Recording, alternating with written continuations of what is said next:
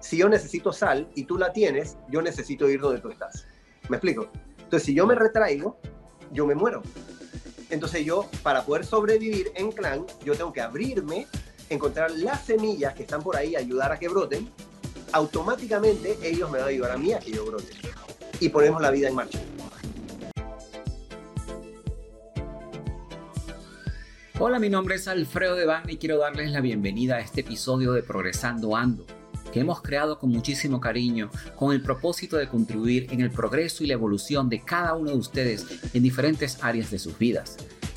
Como saben, nuestra misión es impulsar el poder del uno, uniendo fuerzas con los creadores de cambio, los visionarios, los perturbados con el status quo y con los que quieren coelevar a una región entera para despertar la conciencia, para que entendamos que unidos somos una fuerza imparable que puede transformar, desarrollar y hacer crecer nuestros países hispanohablantes.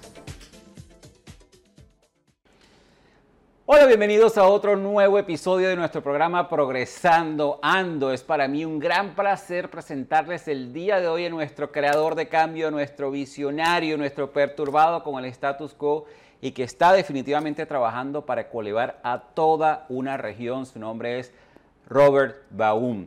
Robert es hoy en día un mentor y guía de vida, pero les puedo decir que él ha tenido una carrera bastante interesante ya que desde sus inicios a los 17 años como artista y director del grupo Roba Morena. pero a pesar de que él fue director de este grupo Roba Morena, él siempre tuvo su norte bien claro. Su norte siempre fue hacer música para mejorar al mundo. Y así fue como descubrió su don de ayudar a otros a mejorar su autoestima. Robert participó interesantemente, y le podemos preguntar un poco más acerca de eso en, el programa, en Héroes por Panamá, que es un programa de una televisora local. Robert dice que él existió para ayudar a que las personas descubran quiénes son ellas y que se conecten con esa fuerza y propósito y con esa alegría de serlo. Y él también ayuda a que cada persona entienda su rol y comprenda cómo jugarlo. ¿Ok? Porque Robert, él es de los que opina, y escuchen esto que es bien interesante, cuando las personas juegan el rol adecuado para ellos, automáticamente embonan su pieza en la sociedad, logrando brindar eso que ellos necesitan brindar y que la sociedad necesita de ellos. ¿ok? Y a la vez reciben lo que quieren recibir de las demás personas. Porque él piensa que cuando cada persona juega su rol, la sociedad se limpia y funciona adecuadamente, logrando que todos sintamos paz y alegría haciéndolo. Él dice que él, él es él, pero él ayuda a cada persona a ser sí misma. ¿okay? Además de eso, también Robert es anfitrión de su propio podcast que tiene unos episodios súper interesantes que les invito también a escuchar. Así que con esto, Robert, bienvenido a nuestro programa Progresando Ando. Es un placer tenerte acá. Hey, ¿Qué pasa, con ¿Cómo estamos? Muchas gracias por la oportunidad y, a mí me encanta hablar, así que yo feliz. Uf. bueno, vas a tener el espacio perfecto para que puedas hablar todo lo que tengas que decirnos. Y, hay, hay, dos cosas que me llaman la atención. Una que es progresando ando, la palabra progresar. Eso para mí está, yo nunca lo menciono, pero siempre está aquí. Y yo sé que yo, yo nací para ayudar a que la gente progrese. Parte de lo que tú mencionaste antes tiene que ver con progreso. Entonces, gracias por tener ese nombre en, tu, en, tu, en tus proyectos andando, porque para, eso dice mucho. Y lo otro, que mientras te escuchaba, me hiciste un repaso en mi mente de todos esos años, obviamente. Y dentro de todo eso hay algo, cuando dijiste él es él, eh, que ayuda a cada persona a ser ella misma, a sí misma. Y me acuerdo clarito cuando descubrí, cuando no me lo descubrí yo, me lo dijo un, un estratega, me dice, Robert, es que tú tienes que aprender algo. Tú solamente existes en relación a que los otros existen. O sea, tú ayudas a que ellos existan. Como ellos existen, tú apareces. Si tú no los ayudas a existir, tú desapareces. Y eso me marcó a mí tanto porque básicamente es como una filosofía de vida también. Eh, solamente existo si tú existes, pues solamente existo si yo te ayudo a ti a existir. Claro. Y para eso estoy. Sí, qué importante, qué importante. Obviamente no podemos existir si no, si no ayudamos a que los demás existan también, ¿no?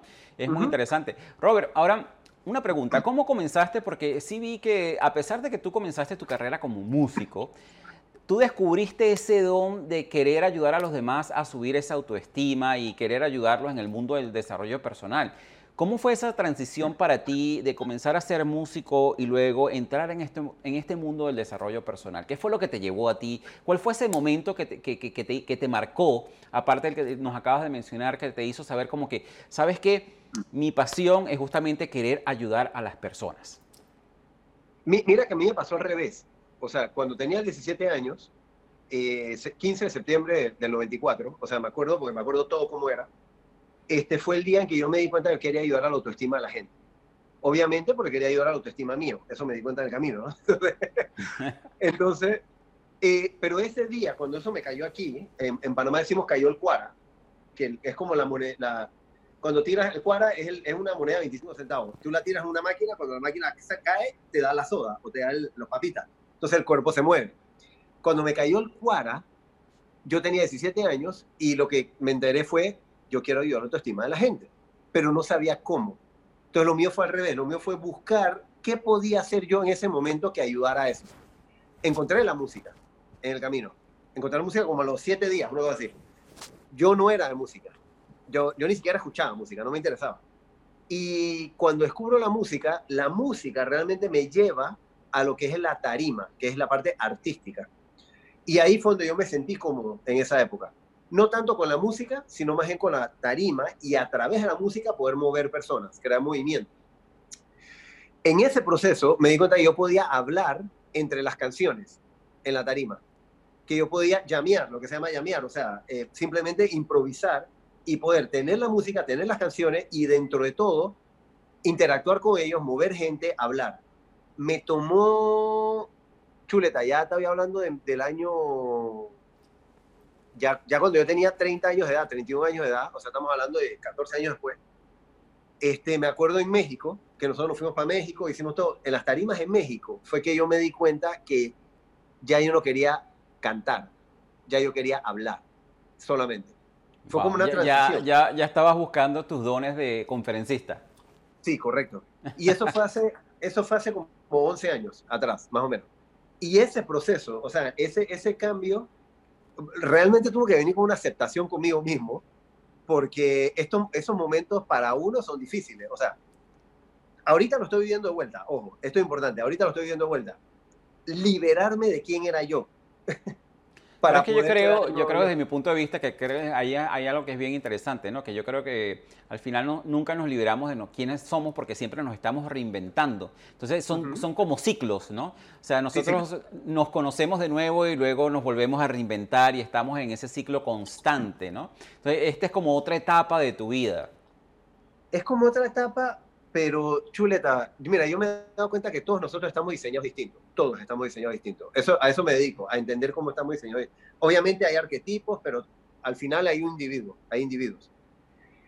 Y para mí fue un gran descubrimiento personal saber que cuando yo termino un ciclo, literalmente yo cambio físicamente y yo me voy, me separo de todo el mundo que estaba en ese ciclo.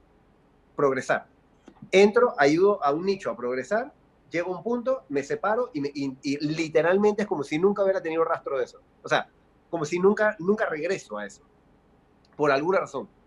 Este, estudiándome, a mí me encanta estudiarme en todas las versiones de comprensión humana habido por haber de la vida. Y en diseño humano encontré la respuesta, que es, que es eso, es como yo ayudo a un nicho a progresar, pero cuando llego al, al, al punto máximo a lo que yo puedo ayudarle, simplemente corto y yo me voy. Y ahí cuando tú me hablaste antes, eh, antes de iniciar, que me dijiste que, hey, estudié un poco y eras como más hippie o más libre o más... Lo libre todavía lo tengo. Pero sí, claro, es que todo cambia. El caparazón cambia. El, el yo cambia. El yo es la personalidad, es el ego. La esencia es la misma, pero la persona, la personalidad, persona significa máscara, etimológicamente hablando. Entonces, la máscara va cambiando, el caparazón va cambiando en cada ciclo, como tú dices. Y ese cambio de ciclo es tan hermoso para uno está bastante hilado ese, esos cambios de ciclo. Para mí es borrón y cuenta nueva. Y lo he podido entender ahora. Es como un renacimiento, ¿no? Es como un renacimiento a una nueva etapa de tu vida. Sí, renacer, correcto. morir para renacer. Literalmente, transformar. Transformación de la física, morir para renacer. Entonces, es renacimiento, tal cual como lo acabas de decir. Y, y Fren. Fren es como decía amigo, este, literalmente es en posición fetal, tirado en un sofá, o sea, contraído con posición fetal es renacimiento. O sea, ya, ya he tenido gente estudiándome cuando sucede, ya he tenido gente que, que, me ha podido entender el proceso, porque cuando yo estoy metido en el proceso yo no lo puedo analizar, yo lo estoy viviendo. Entonces he, he estado trabajando con personas para yo entenderme mejor y para entender al ser humano mejor en muchos aspectos y poder ayudar a cada uno de acuerdo a lo que necesita, obviamente. El diseño de cada uno es distinto. Claro, por supuesto. y, ese momento que te llevó a ti a decir, ¿sabes qué? Yo quiero ayudar a las personas. ¿Qué fue? Porque normalmente, como tú lo dices, o sea, yo, te, yo leí uno de tus posts, primero comenzaste a trabajar tu autoestima para poder ayudar a la autoestima a los demás. Y me imagino que y de la misma manera, primero comenzaste en hacer tu descubrimiento para poder ayudar a descubrirlo a los demás, ¿no? Lo, que yo normalmente recomiendo es que uno no puede ayudar a los demás a un proceso que uno no ha pasado uno mismo, ¿no? Eh, y, porque como tienes la experiencia, y yo creo que la mayoría de las personas que estamos en el desarrollo personal es porque primero nosotros aprendimos, aplicamos todas esas teorías y todas esas capacitaciones y todos esos aprendizajes en nosotros mismos y después fue que decidimos aprender a, enseñárselo a otras personas, ¿no? Y, y, ayudar a otras personas en sus procesos también. ¿Cuál fue para ti ese momento que tú dijiste, sabes que ahora es mi momento de empezar a ayudar a otras personas en autoestima, a ayudar a otras personas a redescubrirse, a ayudar a otras personas a ser ellas mismas? Eh, yo me acuerdo, yo tenía 24 años de edad, esto, esto en el año 2001, y yo me acuerdo que estaba acostado en una silla en la playa. entonces, entonces sí, y nuevamente, pluk, me cayó aquí en el pecho, y yo, yo siempre siento apretones en el pecho, como contracciones. Este, que, ojo, paréntesis, que por cierto, toda madre sabe que para que nazca una nueva vida tiene que haber contracciones. Entonces, mira cómo estas simbologías se repiten en el ser humano o, también en los escorpiones, los águilas, la, oruga, mariposa. Todo esto en la naturaleza está por todos lados. ¿no? Entonces, ese día yo me acuerdo que simplemente me, me, cayó, el, sentí la, apretó en el pecho, me, me paré, miré a mi novia en el momento y le dije, o sea, ya es hora, o sea, ya es hora como de, de, y yo hacía así con las manos, o sea, porque todavía el concepto no llegaba al cerebro, tú sabes era como una energía que estaba tratando de comprender y ya es hora de, de como de para allá, ya no es hora de para acá. Ahora, claro, en el camino te das cuenta que hay un vaivén siempre, obvio, la economía tiene que fluir, dar y recibir, pero en ese momento fue, esos son como los puntos reveladores, son puntos reveladores. Se intensificó en el año, esto es hace tres años atrás, cuando yo, yo, yo celebré mi cumpleaños hace tres años, mi, número, mi cumpleaños número 39, regresando al cuarto donde yo nací. Y tuve la oportunidad de volver a regresar. Ajá, qué interesante. Y me dejaron, eh, me, dejaron, me dejaron la oportunidad de estar ahí adentro el tiempo que yo quisiera. Y eso también fue un renacimiento. Entonces ahí se intensificó todo, o sea, al punto de, de, de poder como limpiar un montón de cosas en mi vida. Todo el mundo siempre tiene cositas guindando pude limpiar un montón, soltar un montón de cosas en mi vida, pude empezar, pude arreglar mi relación con mi mamá, básicamente. O sea, mi mamá y yo ya veníamos bien por muchos años, pero eso fue como el terminar de, uff, el terminar de, de, unificar eso de vuelta hermosamente. Em, yo soy una persona que a mí me encanta la profundidad. Yo amo la profundidad. Amo ir a la profundidad, amo ayudar a las personas a ir a la profundidad para transformarse y regresar a la superficie y el 1, 2, 3. A mí me encantan los pasos, me encanta la estructura, pero esas dos, esas dos hemisferios, profundidad y estructura, para mí es muy importante. Y, y, yo lo vivo conmigo mismo, tengo fechas específicas, las tengo todas conmigo, pues, y sé cuándo pasó qué. Y todo es como, todo es como mi apellido, Baum, mi apellido es Baum, que en Alemania, en alemán significa árbol. Entonces yo comprendo la vida literalmente de la semilla, cuando quiebra y empieza a brotar y se convierte en un tronco, y después las ramas, después la hoja, después el fruto, después el fruto madura, alguien lo agarra y, se lo, aprovecha, se lo come. Y comprendo el ciclo. Cae la semilla de vuelta y nace otro árbol. Y así es todo un proceso. todo es un proceso. Es hermosísimo. Y, tengo los, eh, comprendo los puntos, las etapas, los ciclos, como tú mencionaste hace un rato, ¿no?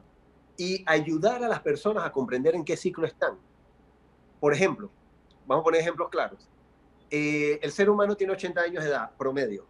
40 es la mitad de los 37 a los 42 aproximadamente, es, el, es la transformación de la etapa A a la etapa B de la vida, a lo que realmente es el inicio de la madurez, después de los 40. Por eso la crisis de los 40. Este, a los 27 años de edad, de 27 a 30, es la primera sacudida a la identidad de la persona. Entonces, por eso vemos que muchas personas a los 27, eh, famosas, terminan suicidándose, o hay muchas historias con respecto al 27. Este, pero también uno mismo, uno mismo vive el 27 intensamente, el 27 a 30. Es una sacudida a la identidad impresionante. Este, y entender los ciclos de vida, entender generales, entender los ciclos personales, es como un mapa donde todo inicia. Después nos metemos adentro y entendemos a la persona, sus cualidades, su rol, su dirección, su norte. Después empezamos a construir los anillos alrededor, las relaciones, la pareja, los amigos, cuáles son la pareja indicada, los amigos indicados, eh, los clientes indicados, para hacer crecer y desarrollar desarrollo. Nosotros nos desarrollamos a través de las relaciones. En mejores palabras, nosotros nos desenrollamos a través de las relaciones. Nos eh, desarrollamos a través de las relaciones, qué interesante. Sí, ajá, de la palabra desarrollo, etimológicamente hablando, viene de los egipcios, que es hay que desenrollar la alfombra para que sea útil. Hay que desenrollar al humano para que sea útil. Claro. Entonces, me desenrollo, ahorita tú me estás ayudando a desenrollarme porque tú me estás ayudando a sacar algo que yo tengo aquí y a jalarlo. Y entre más lo logramos jalar, más esa cualidad es útil allá afuera para los demás. Por ende, nos conecta con los demás. Por ende, me va convirtiendo en quién soy el nuevo yo, el nuevo ciclo, pues, por decirlo así, ¿no? ¿Sabes qué interesante? Que me hace pensar que eh, realmente te pones a ver, nosotros los seres humanos tenemos como, ya vamos a llamarlo como ciertas emociones que están enrolladas, ciertas experiencias que están enrolladas. Y justamente ese proceso de descubrimiento me hace pensar que es lo que tú estás describiendo en este momento, que es, es, desenrollar todas esas emociones o esas experiencias para poder liberarlas y luego entonces poder ayudar a otras personas en el mismo proceso, ¿no? Qué interesante. Sí, correcto. Correcto, así mismito. Y ahora que de descubrir, esa, esta, este, descubrir todo esto, entra el tema de la incertidumbre. Bueno, este, justamente es, uno de los temas que tenemos el día de hoy, pero antes de que hablemos de la incertidumbre, me gustaría hablar de lo que está antes de la incertidumbre, que es el miedo. ¿okay? A mí me pareció súper interesante una historia que tú tienes en, tu blog, que fue la manera como tú describes el miedo. ¿no? Tú dices miedo es peligro o es excitación. Y allí tú cuentas la historia de cómo tú superaste tu miedo escénico. Cuéntanos un poquito más de esa historia. Esa vaina me cambió. Eh, ok, miedo es peligro, excitación. Vamos un pasito antes. Miedo indica lo que es vivir o morir. Eso es lo que indica miedo. Si tú tienes miedo a algo, no significa que yo le tenga miedo. O sea, si tú le tienes miedo a algo es porque para ti es importante. A ti te importa, para ti es importante. Significa que para ti es vivir y que para ti es morir. Entonces, entendamos desde ahí lo primero el miedo es muy, muy importante en lo que para una persona significa vivir. Por ende, quizás es lo más importante de la vida para la persona, porque significa vida, vivir.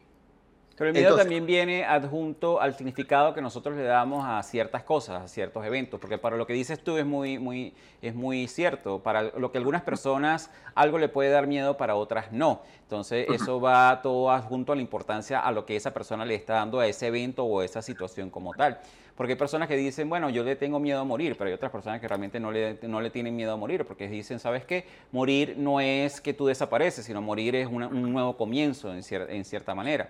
Hay personas que le tienen miedo a, qué sé yo, a una abeja, otras personas no le tienen miedo a la abeja porque simplemente lo ven como un insecto. Entonces el miedo va muy, muy pegado al significado que tú le, le das al evento, a la circunstancia, a la persona que te va a suceder. Entonces es bien interesante porque lo que tú dices es eso, o sea, el miedo es, cuando a ti te algo te da miedo porque definitivamente es algo que es importante que, para ti. Claro, para la persona, ajá, claro. Y para mí yo he encontrado tres categorías de miedos.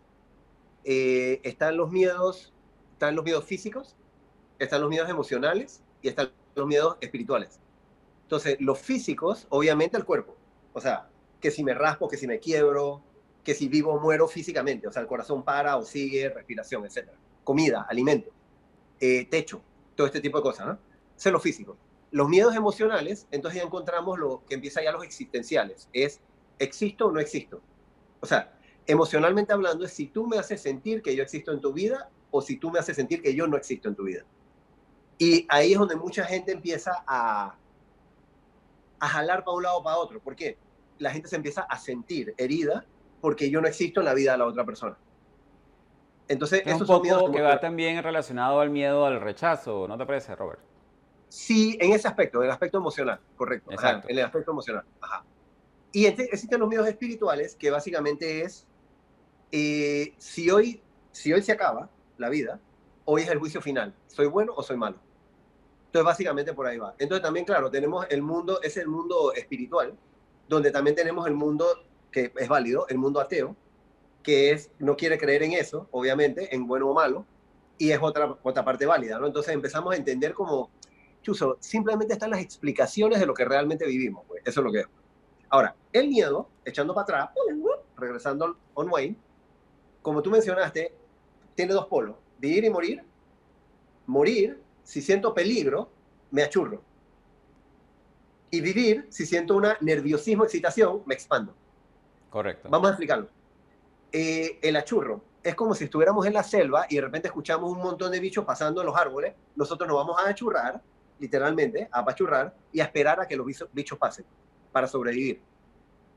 Entonces, mucha gente piensa que porque se apachurran o se contraen, ellos dicen, no hice nada, Robert. Me siento mal porque no hice nada. Y es que aguanta, sí hiciste algo. Te contraíste para sobrevivir. ¿Me explico? Entonces te voy a poner, eso es inteligencia instintiva. Ahora te voy a poner un ejemplo de eso en la vida real, literalmente, que esto es un caso que me tocó trabajar. Una muchacha, 15 años antes de que hablara conmigo, eh, eh, pasó por una violación. La muchacha en el momento, se, lo que ella se siente mal es que ella se convirtió en un vegetal, corporal y mentalmente, un vegetal. Y ella se siente mal porque dice, no me defendí. Y yo es que, aguanta, mijita, sí te defendiste. Te convertiste en un vegetal, te contraíste a propósito y te desconectaste para sobrevivir emocionalmente la agresión. Entonces, claro, eso pasa a que ella se vaya del polo negativo en el que ella estaba viéndose, que era mala porque no se defendió, a un polo positivo donde ella dice, espérate, soy inteligente, me defendí, me desconecté para sobrevivir emocionalmente. Claro. Entonces, gracias a eso, ya puede verse en el espejo, gracias a eso está ayudando a otras mujeres en, en los casos que pasan, ¿no? Entonces, mira en ese caso, un cambio de óptica. ¿Mm? En ese caso, no haber dado una respuesta es una respuesta. El, hecho fue, la respuesta fue de defenderse emocionalmente, ¿no? Protegerse emocionalmente. Claro, eso fue, protegerse emocionalmente, que es instintivamente inteligente. Entonces la gente piensa que porque uno se apachurra, se contrae, se protege, que uno es cobarde.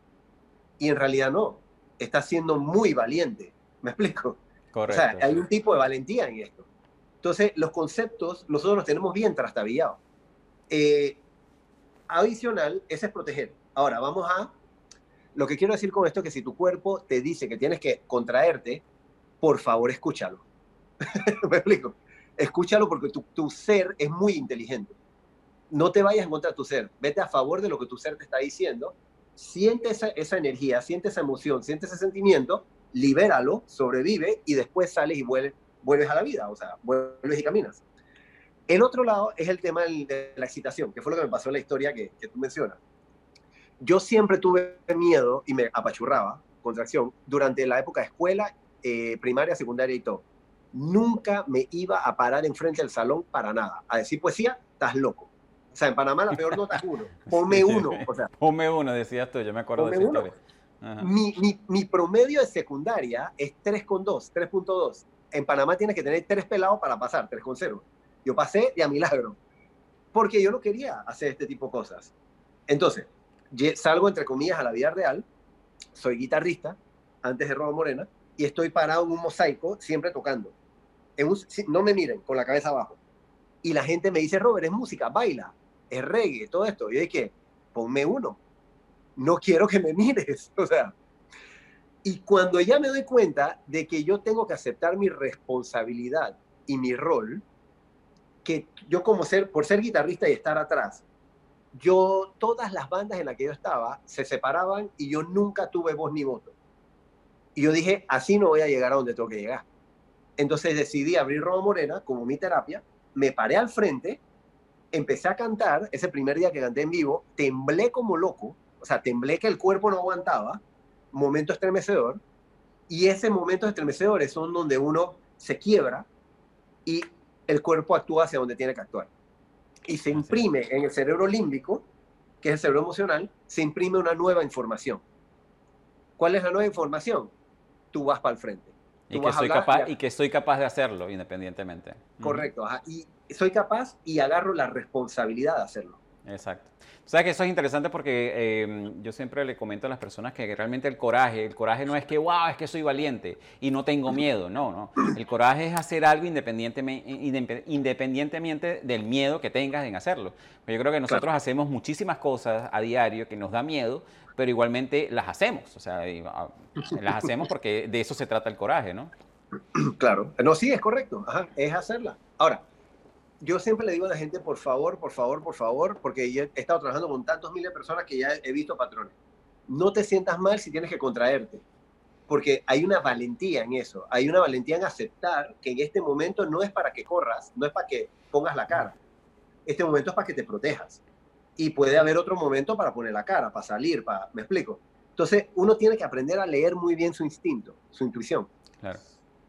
Y bueno, por ahí. Claro, pues, e, eso, eso totalmente depende de tu nivel de, de, capacidad para hacer o no hacer algo, ¿no? Porque si, por ejemplo, si te estás enfrentando a un león eh, y tienes experiencia peleando con leones, o sea, tu instinto va a ser pelear con el león y tu ser te va a decir, bueno, voy a pelear con el león. Pero si no tienes ningún tipo de experiencia en pelear con leones, bueno, ya tú sabes que corre bastante. Chuleta, hay que ver cómo, cómo, cómo se acaricia el león, porque ves. Exacto. ¿Sabes qué, es interesante? Porque tú dices que tú tienes un miedo muy particular que siempre sueñas, que es el, tú siempre tienes un gran miedo de caer preso, ¿no? Y tú lo defines como el miedo a perder la libertad. El miedo a perder la libertad, correcto. Ajá. Libertad para mí es lo más importante. Liberar, etimológicamente hablando, significa crecer. Este, entonces yo siempre siento que todo el mundo debe tener la libertad de ser ellos mismos. Yo crecí eh, teniendo dos sueños. Uno, que no me iba a graduar de secundaria, que bueno, lo logré. Este, y y, después de haberme graduado lo seguía, lo seguía soñando. Y dos, el sueño de caer preso. En, los dos tenía que ver con perder mi libertad, ambos. Entonces. ¿Y ya, ya caíste preso no has caído preso todavía? Hey, tuve, tuve, tuve un suceso, tuve un suceso que, que caí preso, pero adivina, caí preso porque me, en el sistema de Pelepolis metieron mi cédula por equivocación, por un cambio de un dígito, por un error. Y me agarraron preso y yo dije, pero yo no he hecho nada. Y tú no tienes idea, después de 24 horas, sin saber qué estaba pasando, cuando ellos se dieron cuenta que habían cometido un error del dígito, ellos empezaron a gritar que me soltaran las esposas, que me soltaran las esposas, que me, o sea, porque era un grave error. Y cuando por fin ya salí y llegué a mi casa, me desplomé con fiebre por siete días. O, sea, el nivel de, tensión era, fue altísimo. Claro, Eso, que ya pudiste, pudiste enfrentar ese miedo que tenías, ¿no? Sí, me tocó. y me tuve que hacer amigo de absolutamente todo el mundo en el proceso. O sea, a mí, a mí me llevaron eh, caminando por, la corte, eh, por las cortes eh, con esposado. Y yo dije, ¿pero qué hice, ahora? O sea, ¿por qué yo estoy esposado? Al final fue un error. Entonces, todo ese, en, el, en los pasillos me encontré a dos personas que yo conozco. O sea, imagínate todo esto en un contexto de, o sea, ¿qué, qué, qué, está pasando con mi vida en este momento? Y bueno, pero fue, fue interesante la, el proceso. Eh, me acuerdo que después, inclusive para cerrar el, el temita ese eh, de buena forma, me acuerdo que después me contactó el jefe de la policía, este, me contactaron eh, todo porque ellos querían, entendían el error que había pasado y ellos querían estar seguros de que por lo menos a mí nadie me había violentado mi, mi, mis, mis derechos, vamos a decirlo así el cual a mí siempre me trataron bien, oh, de verdad. Pero, pero sí. Y tú lo que le dijiste al policía, le dijiste, no, señor policía, no se preocupe, de verdad usted no sabe el favor que me acaba de hacer porque me acaba de... Me, ayudó a enfrentar un miedo, que es el miedo que yo he tenido desde pequeño, que es de caer preso. Ahora ya sé que, sé, que, es eso, ya sé que no debo tenerle tanto miedo. ¿No fue lo que le dijiste? Chuleta. Pero yo no se lo recomiendo a nadie. no, definitivamente. Pero ¿sabes lo que es interesante? Que tú dices que hay miedos que son necesarios mantener, ¿no? Eh, porque como dices tú, los miedos son perfectos indicadores y son perfectos guías. Sí, perfectos indicadores y perfectos guías. Ese miedo, gracias a Dios, yo lo tengo. Y yo tengo dos, dos cosas importantes. A mí me encantan los placeres. Amo los placeres. Entonces, imagínate, primero, yo me protegí de eso de dos formas. Mi, yo, o sea, mi amor por los placeres es muy grande, literalmente. Entonces, si yo no tuviera miedo de caer preso, o sea, imagínate dónde hubiera terminado yo con los placeres. O sea, entonces hubiera terminado preso, obviamente. Y lo otro es que durante veintitantos años de mi vida, vamos a decir 25 años de mi vida, yo me protegí mucho del dinero porque el dinero es un amplificador energético. Y entonces, igual, el dinero para mí hubiera amplificado esos placeres alocadamente. Primero creé mis valores, fue lo que hice. Ya tenía los placeres, lo entendía muy bien, ahora empecé a crear mis valores después de 25 años que me di cuenta, 25, 27, que mis valores estaban bastante bien puestos y que los tenía que seguir mejorando, pero que iban bien. Ya empecé a aceptar dinero en mi vida. Entonces eso me abrió el camino al tema económico y al tema de la finanza, que es un mundo que yo amo, eh, pero no lo amaba antes de ese momento. Y entonces el tema del caer preso lo quiero mantener ahí porque me salva. no, definitivamente. Entonces, por eso tú dices que los miedos existen es para mantenerte vivo, ¿no? Porque es una de las razones por las cuales es importante mantenerse los miedos. Y además de que, bueno, los miedos tú dices que son buenos porque los miedos también son llamados a la acción, ¿no? Los miedos son llamados a la acción. Ok. El miedo nos indica que tenemos que atender. O sea, si, como, hablamos hace un rato, si yo le tengo miedo a algo es porque es importante para mí. Entonces, eso me indica que yo tengo que atender eso. Es como, es como un bebé, todas las emociones negativas, todas, son como un bebé llorando. Entonces, el bebé llora, llora, llora. Si no lo atiendo, el bebé no va a parar de llorar. Cuando lo atiendo, me entero si el bebé necesita mamadera o si hay que limpiarle la caca. Entonces, cuando, cuando identifico qué es, ¡pum! Se libera el bebé deja de llorar. Asimismo, el miedo y todas las emociones. Qué interesante, porque en base a esa analogía, eh, es lo que, bueno, en el, mundo de desarrollo personal siempre se recomienda que las emociones no se deben ignorar o tratar de apagarlas, ¿no? Que sería lo mismo de, ignorar al niño llorando o, de, o, de, tratar de, mira, cállate, que no, o sea, no es sencillamente es ver qué es lo que está causando, en este caso al bebé llorar, ¿no? En este caso, qué es lo que está causando la emoción ver, eh, sentir que la emoción está allí, aceptar que la emoción está allí y ver qué, qué, realmente es lo que está causando esa emoción. Qué interesante esa analogía, de verdad que me gusta muchísimo. Y, y, mira, y mira, te puedo agregar algo sobre eso, de la energía. Por supuesto, por supuesto. Mira, todo en la vida es ahora y semejanza a quien lo crea, todo. Entonces, porque tiene el ADN del creador, del que lo crea. La electricidad tiene el ADN del ser humano, porque el ser humano la creó. La electricidad tiene polo positivo y polo negativo. El humano tiene emoción positiva y emoción negativa en la electricidad uno necesita crear energía negativa. La energía negativa no es mala, es energía alocada. Que si la metemos en un aparato, quema el aparato. Entonces, necesitamos crear energía alocada para después pasarla por una cajita de electricidad que se llama literalmente transformador, que calibra la energía para que sea útil en el polo positivo. El ser humano es idéntico. Nosotros tenemos, si no tenemos energía, no podemos mejorar o crecer. La energía es nuestro desarrollo, es lo que es el crecimiento. Entonces, la energía, emociones, entre comillas, negativas, es las emociones alocadas.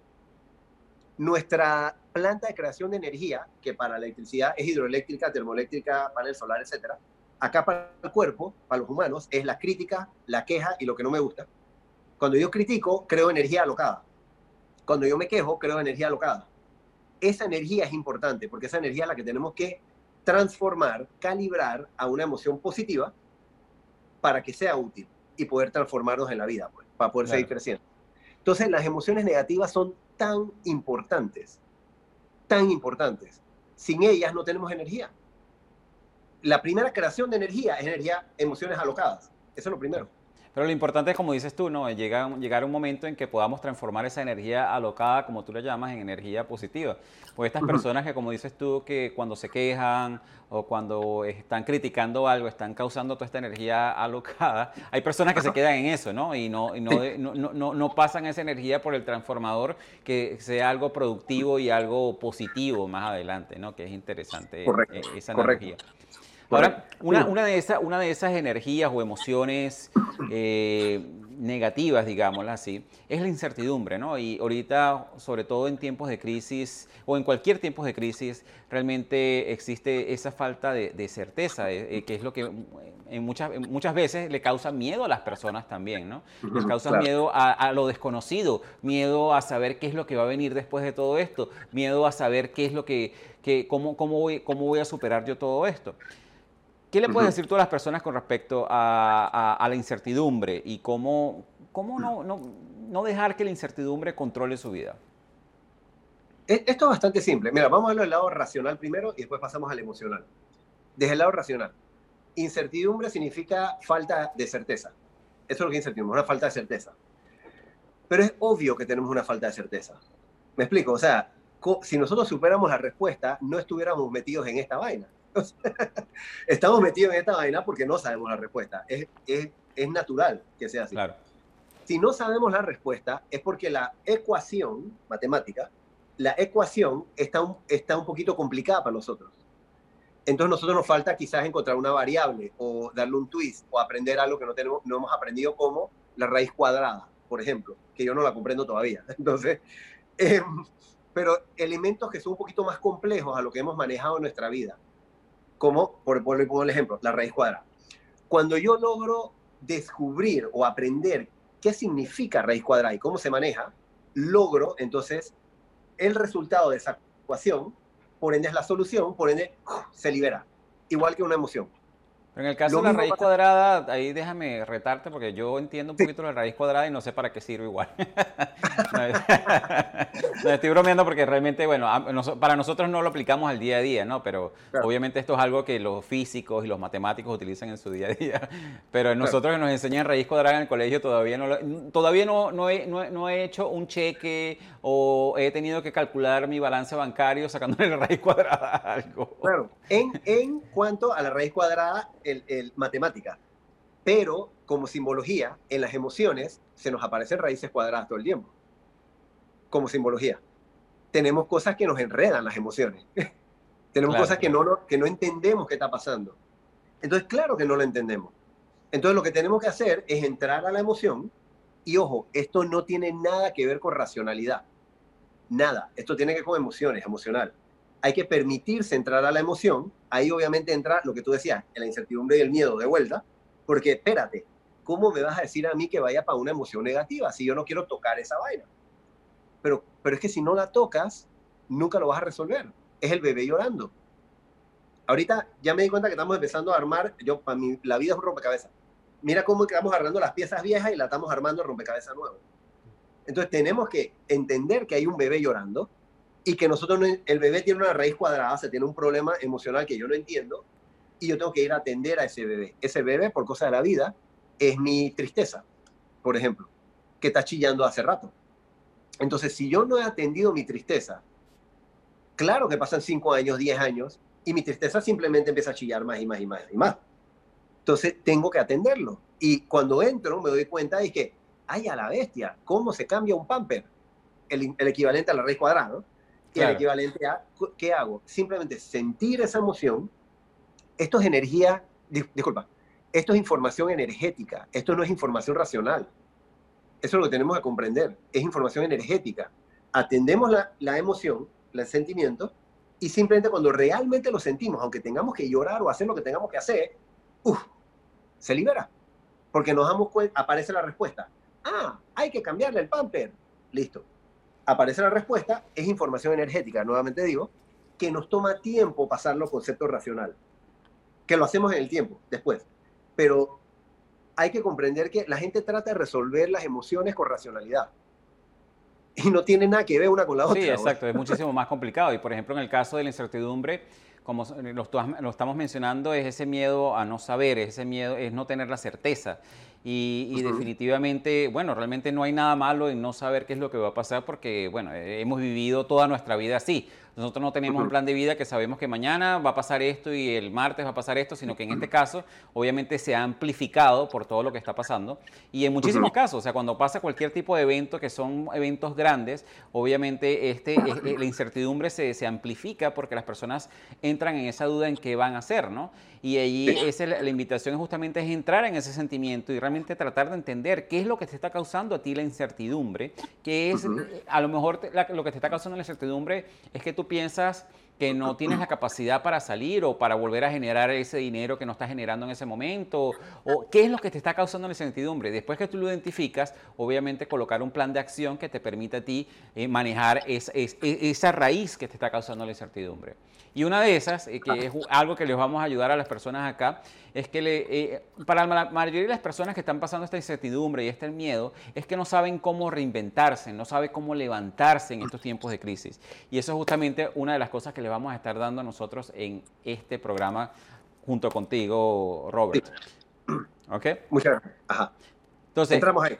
Entramos en eso. Entonces, el primer tips para reinventarse y levantarse en tiempos de crisis Vamos de atrás para adelante, yo sé que tú lo haces de esta manera. es, se trata, tú hablas de que se trata de los demás. El primer tip es que se trata de los demás, no se trata de uno mismo. Aplícanos un poco más cómo, cómo, es ese tip. Sí, simplificando ese tip, vamos a regresar a una palabra. Es más, todos los tips los vamos a regresar a una palabra para, para entenderlo más fácil. Vamos a decirlo así como, como, lo, eh, como tú los tienes ahí enfrente y lo vamos a transformar en una palabra para, para entendimiento más sencillo. No se trata de mí, se trata de los demás. ¿Ok? El tip, ese número uno, tiene que ver con quién. Esa es la palabra mágica. Bueno, ese es el tip número 7. Vamos a ir de 7 ah, a 1. Sí, sí, sí, es countdown, ¿verdad? Es countdown. Gracias, gracias. Es countdown. Ese es el tip número 7. Es quién. O sea, quiénes. Entonces, ¿se trata de mí o se trata de ustedes? Eh, yo regreso a ese gran momento, cuando el momento estremecedor que les hablé hace un rato, que fue cuando canté por primera vez, me puse, más que nada no es cantar, fui frontman por primera vez, fue lo que dice, poner la cara por primera vez. Este, yo recuerdo que lo que hizo la diferencia en mí es que cuando hay, cuando yo soy el centro, egocentrismo, la energía viene para acá, hacia donde mí. Egocentrismo significa mírame a mí y a más nadie. Obviamente estoy recargado energéticamente. Si todo el mundo me está mirando a mí, hay demasiada energía viniendo para acá. Obviamente voy a explotar, obviamente voy a tener miedo. Pero si yo canalizo esa energía y te la devuelvo, o sea, no se trata de mí, se trata de ti o se trata de ustedes, la energía fluye. Por ende, la economía tiene que fluir. Por ende, hay crecimiento, hay, hay, flujo. Entonces, igual que la economía tiene que fluir, la vida tiene que fluir, las emociones tienen que fluir, eh, la energía tiene que fluir, el amor tiene que fluir. O sea, que lo interesante de eso justamente es que es algo, si, si nosotros analizamos cómo cómo, cómo funcionan estas crisis y cómo, qué es lo que realmente causan estas crisis, que es lo más interesante. Es el hecho de que las personas se, se cierran al punto que obviamente no quieren seguir invirtiendo en nada más. Y eso es lo que hace, nadie, nadie quiere comprar nada, nadie, y, ese, y ese dinero se queda estancado y no fluye. Y hoy en día yo creo que sí hemos aprendido algo de las crisis, es que sí, ok, se trata de no gastar en cosas que quizás a lo mejor anteriormente gastabas que no eran necesarias, pero hoy en día, si, si, si, necesitas comprar algo, por ejemplo, comida, cosas de aprendizaje, si necesitas comprar cosas que sean importantes para ti, no se trata de aguantar ese dinero porque si todo el mundo aguanta el dinero, la economía no fluye. Porque independientemente del ramo o servicio que tú te encuentres, eh, si los demás están haciendo lo mismo, nadie te va a comprar a ti tampoco. Y tú no le compras a nadie y nadie te compra a ti y eso no fluye. Entonces se queda, se queda centrado. Entonces es, es interesante eso que tú dices porque en el, en el tip número 7, en quienes no se trata de nada más dejar que esa energía se quede dentro de nosotros, sino dejar que fluya para los que demás. Fluya, correcto. y mira, lo que, todo lo que mencionaste es interesante porque este, es que el dinero está ahí. O sea, nadie ha perdido dinero. O sea, el, mundo, la humanidad no ha perdido dinero. El, el, dinero todavía está ahí. El punto es que no está fluyendo. Esa es toda la diferencia. O sea, todo, eso fue, lo que tú dijiste es eso. Ahí está el dinero, no es que hay menos dinero en el mundo, al contrario, están imprimiendo más billetes, o sea, hay más dinero, pero el problema no es el dinero, el problema es la fluidez. Y la fluidez tiene que ver con si yo me atrevo o no me atrevo, o más bien en dónde voy a dar ese valor energético, ese amplificador energético que se llama dinero, a, dónde lo voy a dar. Y como mencionaste, estos son momentos de crecimiento. Entonces, inviertan por favor en su crecimiento. inviertan en su limpieza, inviertan en su crecimiento, inviertan en, lo, en ustedes. Bueno, si de por sí, si tú quieres reducir lo que es la incertidumbre, eh, la inversión más grande que puedes hacer para ti son en herramientas que te permiten a ti identificar esas emociones de incertidumbre, en crecer, en hacerte mejor, en tener una mejor versión de ti. Ahora, el número 6, tú dices que el número 6 para reinventarse y levantarse en tiempos de crisis es brotar semillas. Sí, esto es, la palabra clave aquí es dónde. O sea, si ya sé que no se trata de mí, se trata de ustedes, es el flujo, quiénes, ahora dónde, las semillas adentro de cada uno de nosotros. Lo que está sucediendo es que nosotros estuvimos, entre comillas, en confort, hace, hasta hace dos meses, un mes, dos meses. Ese confort, agua que se estanca se pudre, agua en movimiento es vida. Confort es agua estancada. Entonces, si estamos estancados, para poder crear movimiento, o sea, vida, nosotros necesitamos tensión.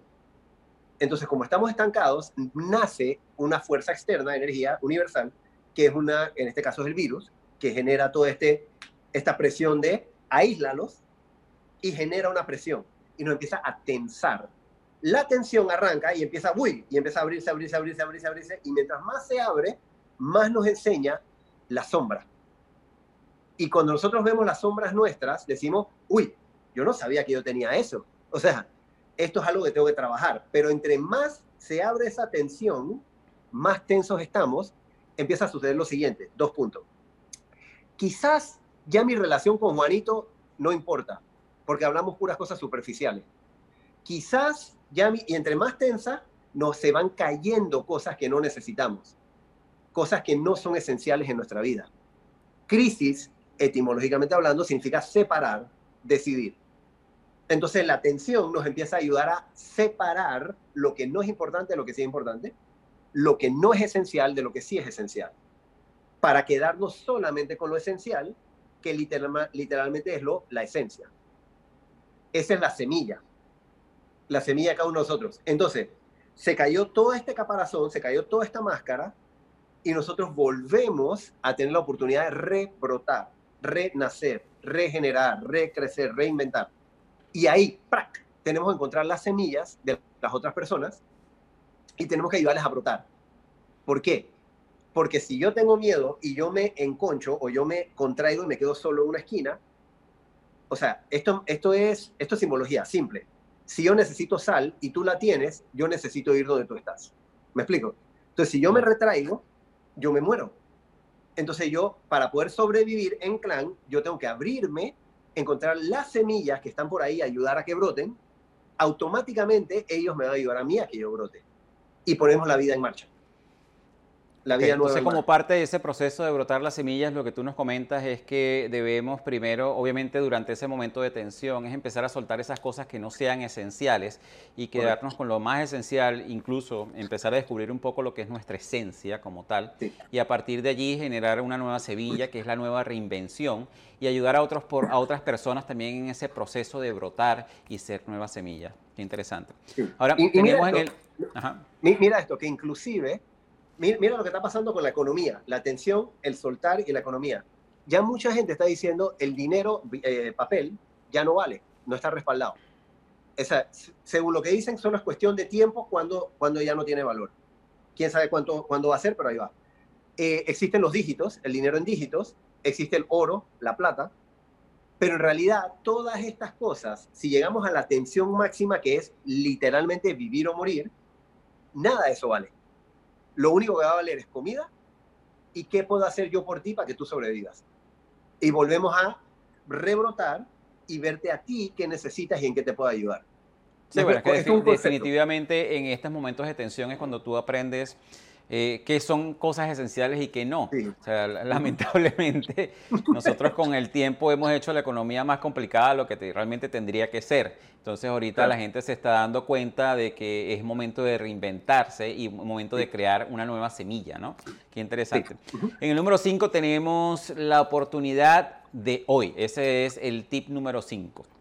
Sí, ese, ese es el cuándo. La palabra clave es cuándo, hoy. Porque la crisis es hoy. O sea, no es, no, o sea, la crisis va a estar por mucho tiempo, pero nosotros tenemos que aprovechar la crisis para ir haciendo ese proceso, esa oportunidad, ese proceso de, espérate, ¿qué es lo que no es esencial para mí? Eh, dos, la tensión nos va a agarrar. O sea, esto es lo que pasa en todos los países. Entre más suben, es, directamente proporcional. Entre más suben los casos de COVID y entre más suben los fallecimientos, más tensión hay en la población menos economía. O sea, todo está relacionado, porque es un tema de salud. Entonces, em, hoy es que tenemos la oportunidad. Si yo no atiendo esto hoy, como si yo no atiendo al bebé que está llorando hoy, eh, simplemente se me va a acumular. Simplemente se me va, me voy a resistir a eso. Y la resistencia genera sufrimiento. La aceptación genera fluidez. Entonces yo aprendí que mi regla de oro en esto, en ese punto, es flojito y cooperando con la vida. o sea, la, vida me está diciendo la energía que yo debo tener, la energía universal me está diciendo. yo sí aprendí algo, yo, o sea, una cosa es saberlo aquí, otra cosa es saberlo aquí. Te lo juro que con esta crisis aquí yo aprendí que la energía universal es mucho más inteligente que nosotros. ¿Cómo se nos ocurre combatirla? Resistirnos. ¿Me explico? O no aceptarla, o no aceptarla, porque de por sí yo siempre le comento a, las personas que el secreto de la felicidad es muy sencillo, es, es aceptar aquello que no puedas cambiar. Ahorita en este momento no podemos cambiar que tenemos que estar encerrados, no podemos cambiar de que hay muchas personas que realmente no están generando ningún tipo de ingreso, no podemos cambiar de que la economía está paralizada, no podemos cambiar muchísimas cosas. Y resistirse a eso no te va a ayudar en absolutamente nada. Entonces ahora es aceptar lo que realmente no puedes cambiar y trabajar en lo que sí puedes cambiar. ¿Qué sí puedes cambiar? ¿Qué sí puedes cambiar? Que en el momento en que todo esto pase, que la economía se reactive, que todo esto empiece a fluir, ¿quién vas a ser tú? ¿Qué, persona va a salir de todo esto? ¿Vas a salir la misma persona la que entró o va a salir una persona nueva con muchísimo más potencia para enfrentar situaciones de esta magnitud? ¿no? Belleza. Así es mito. Belleza. El tip número cuatro tenemos escuchar las preguntas. Sí, este es el qué. El, la palabra clave aquí es qué. ¿Qué hay que hacer? Escuchar las preguntas. ¿Cuáles son las preguntas? Las preguntas de los demás. Todo el mundo ahorita mismo, ok, mira, cuando todo está bonito y hermoso y abundante, las personas hablamos muchas aguadazones. ¿Me explico? Hablamos demasiadas pendejadas.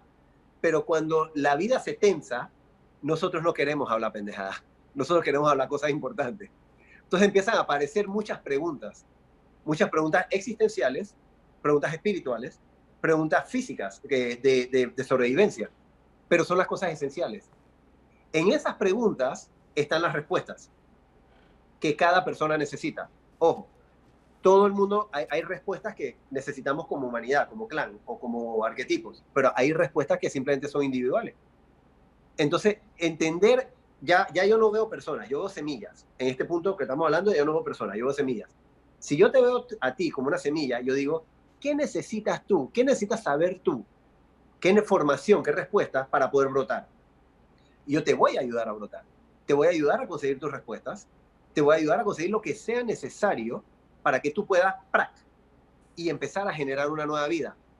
¿Me explico? Y así yo sé que tú me vas a ayudar a mí a generar una nueva vida. Por ende, no estoy solo. Volvemos al clan, a la sobrevivencia en clan. Eso nos lleva a subir, energía va para arriba, reinicia, todo reinicia. Definitivamente. de, por sí, una, una de, las, de, de, las claves para poder conseguir cualquier tipo de oportunidad es escuchar, no es, no es hablar. Por eso que dicen que el secreto realmente para uno crecer no es decir, sino escuchar, porque ahí es donde tú realmente vas a asumir y vas a poder aprender y vas a poder alimentarte de otras cosas y, escuchar esas preguntas y ver qué es lo que está pasando en el mercado, ver qué está pasando en la economía, ver qué está pasando en otras personas, definitivamente va a abrir la puerta y le está abriendo la puerta a muchísimos emprendedores en qué van a hacer cuando todo esto termine. Y en el tip número tres tenemos averiguar el dolor. Sí, este es el cómo. Eh, ¿Cómo hacemos esto? Es que tenemos que averiguar exactamente qué está sufriendo la persona. Eh, dolor. Eh, las personas piensan que dolor es malo Dolor, como ya sabemos, es el gran maestro. El Volvemos a la analogía de antes. Agua que se estanca se pudre, agua en movimiento es vida. Si estamos en confort, ¿qué es lo único que a nosotros nos mueve? El dolor, el sufrimiento. Si no sufro algo, si no duele, no me muevo. Y, mira cómo es la, de inteligente el inconsciente nuestro la etimología de las palabras. Pasión, la palabra pasión, etimológicamente hablando, significa sufrimiento. La pasión de Cristo, el sufrimiento de Cristo. Entonces, en la pasión, somos pasionales. Es porque es esa, esa gran cosa que yo sufro, tengo que hacer algo al respecto, por ende lo amo. Y eso, en el sufrimiento está la respuesta. No hay que sufrir, hay que identificar el sufrimiento, abrazarlo, que creo que tú dijiste abrazar el miedo, o no, se fue un muchacho que me dijo más temprano, abrazar el miedo, abrazar el sufrimiento y hacerlo tu amigo, ayudar a que eso es energía purita potencia que nos, nos impulsa. tu miedo más grande está directamente ligado al propósito de vida más grande. Son dos por lo mismo eje. Y que definitivamente, sí, ¿no? Y que definitivamente el dolor es lo que tú dices, es lo que nos hace levantar las nalgas de, esa zona de confort que nosotros tenemos. Y ahí es cuando te das cuenta, mira, sabes que es hora de ponerse en movimiento, es hora de hacer algo, porque si no aquí el sufrimiento va a ser más grande y es, hora de ponerse en acción. En el tip número dos tenemos ganancia, desarrollo y propósito. Sí, esto, esto, es, eh, esto es el para qué. El para qué es que ayudar a la gente a lo que necesite ganar, a lo que necesite desarrollarse y a, los propósitos que necesita crear. Ese es el trío humano. Em, toda persona natural o jurídica, las empresas también, o los emprendimientos, necesitan ganancia, desarrollo y propósito para poder surgir. Entonces, ayudemos a las personas en el trío, encontremos qué le ayuda en cada una de esas áreas. Si puedes ayudarle nada más en una, ayúdale en esa. Si puedes ayudarle en dos, en dos. Si puedes ayudarle en tres, en tres. La gente te va a amar de vuelta. O sea, ya esto significa que ya brotamos, que ya estamos en crecimiento y que estos, estos propósitos, estos, estos objetivos, metas, ya se, estás ayudándolas a cumplir. Por ende, estamos logrando un ciclo de sobrevivencia, de vida, de crecimiento, de aceptación, de fluidez, de amor, etc. Entonces, ganancia, desarrollo y propósito. Sí, tú sabes, bueno, tú sabes que mientras nosotros, bueno, tú que eres empresario, yo que soy empresario, que somos emprendedores, realmente hemos entendido el concepto de que la mejor manera de crecer en cualquier área de tu vida, financiera, espiritual, eh, en cualquier área de tu vida es contribuyendo con las demás personas, es agregándole valor a otras personas. De por sí, tú puedes pensar en cualquier emprendimiento, en cualquier emprendimiento que se encuentra ya, se trata de agregarle valor a alguien, ¿no? O agregarle un valor específico, porque bueno, vamos a estar claros de que existen emprendimientos por allí que eh, no están agregando un valor como tal, sino le están robando a la gente, pero sin embargo lo venden como si estuvieran agregando un valor. Y doy un ejemplo muy claro que la mayoría de las personas, no voy a, no voy a nombrar marcas, pero se van, a, van a saber quiénes son, como esos, esas personas que dicen que tienes que destapar la felicidad. O sea, ellos piensan que te están agregando un valor pero realmente no estás haciendo ningún tipo de, favor a tu cuerpo, ¿no? Pero sin embargo se, se, vende bajo el concepto de que te estoy agregando un valor porque ese líquido significa destapar felicidad, ¿no? pero, y esa es la parte que, que, mientras nosotros más entendamos de que cuando nosotros le agregamos valor a otras personas, ahí es cuando nosotros realmente podemos crecer en todas las áreas de nuestra vida. Y como tip número uno... Antes el número uno, eh, que dijiste felicidad eh, llevamos la etimología de las palabras. La etimología de felicidad, felicidad significa fertilidad. Entonces, felicidad simplemente es un estado de fertilidad. Es donde cuando somos felices podemos sacar frutos. Y cuando estamos amargados, obviamente no vamos a sacar frutos. Entonces, en la felicidad sacamos frutos. Entonces, realmente el estado de felicidad es un estado al que uno llega cuando uno vive adecuadamente. Eso es todo. Pues. Hace lo correcto, le suma valor a los demás, la ayuda. Entonces, aparece este terreno fértil para poder sacar frutos. Eso es felicidad. Ok, en el tip número uno, ya que se nos está acabando el tiempo, tenemos desapegarse de quien hemos sido. Que yo creo que esto va todo relacionado con todo lo que hemos hablado, reinventarse, renacer, rebrotar. Háblanos un poquito más de ese último tip. Sí, yo me di cuenta que eso es lo que estoy sufriendo y viviendo. Entonces, como lo estoy sufriendo y es el miedo que he tenido, es desapegarme. Al inicio tú hablaste de, de Robert Roa Morena, todo el pasado. O sea, Roa Morena fue muy reconocido y ese reconocimiento que tuvo Robert de Roa Morena le ayudó muchísimo. O sea, gracias a eso, inclusive estoy en un libro de las 200 personas más influyentes de los 500 años de Panamá. Entonces, o sea, el hecho para mí de poder liberarme, o sea, desapegarme de eso, ha sido muy difícil. Porque eso, eso lo construí, construimos en equipo.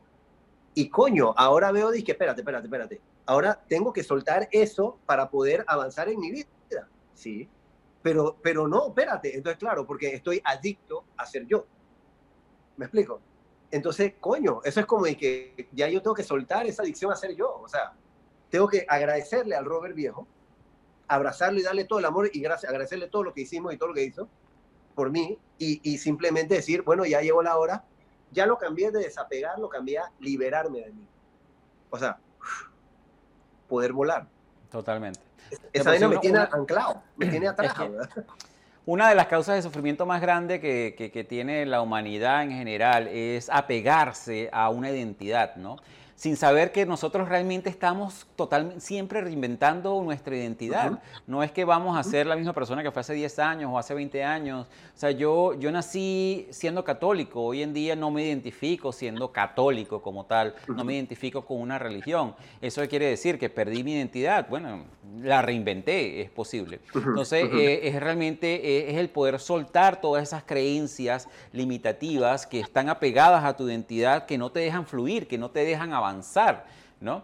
Y, si, nosotros como seres humanos estuviéramos abiertos constantemente a asumir nuevas identidades a medida que vamos evolucionando, yo creo que tendríamos mucho menos sufrimiento en este planeta, ¿no? Sí, uff. Y, mira, la identidad está aquí en el pecho, en el centro del pecho, en el centro energético aquí. Esa identidad, también ahí existe el amor, el amor a la humanidad, el amor trascendental.